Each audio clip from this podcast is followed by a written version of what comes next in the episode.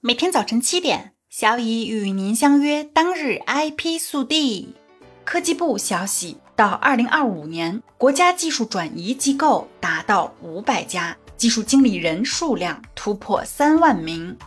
近日，科技部印发关于“十四五”技术要素市场专项规划的通知，其中提到，到二零二五年，技术要素市场服务体系协同高效。国家技术转移区域中心引领带动作用愈加彰显，各类技术转移机构市场化、专业化服务能力显著提升，技术转移人才队伍持续壮大，技术转移服务体系进一步完善。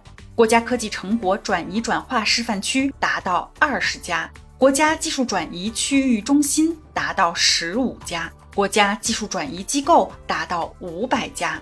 国际技术转移中心超过六十家，技术经理人数量突破三万名。茅台与其系列酒品牌天朝上品彻底分道扬镳。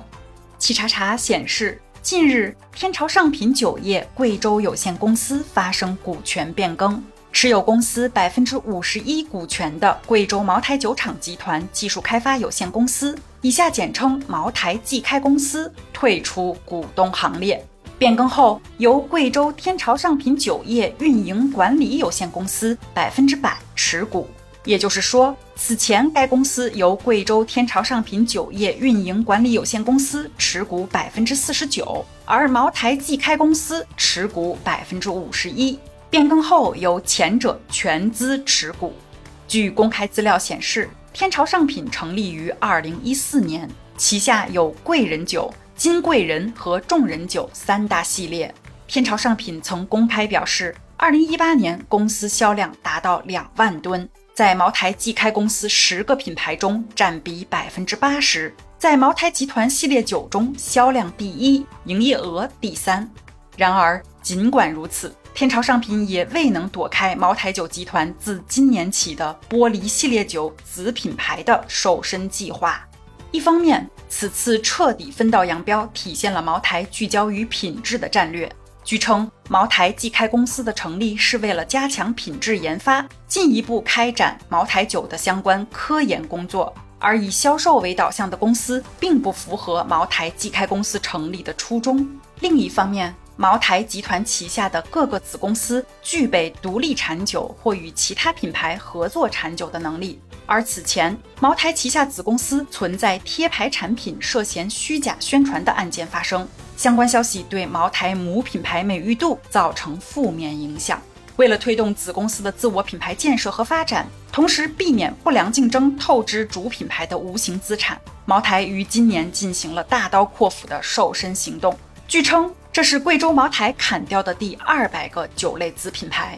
茅台酒业称，其鼓励子公司培育自主知识产权品牌，保障全面顺利完成停用集团 logo 的工作。苹果新专利获得授权，手机刘海或灵动岛内可设投影仪。天眼查显示，近日苹果公司申请的电子设备专利获得授权。专利摘要显示。该电子设备可包括相机和投影仪，该投影仪可包括红外光发射器和光折叠元件。光折叠元件可接收从红外光发射器发射的红外光，并将红外光折射一次或多次，以引导红外光穿过光折叠元件，以离开电子设备到环境。该光折叠元件的至少一部分位于相机的一部分和该电子设备的盖玻璃之间。该专利的授权可能预示着苹果后续产品的手机刘海或灵动岛内可以设置投影仪。今天的 IP 速递就到这里啦！本节目由 IP 彭浩人策划，由小乙为您播报。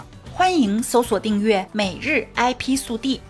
消息来源可查阅本节目文字说明。如需提供相关消息的详细内容，欢迎在留言区留言互动。周五啦，周五啦！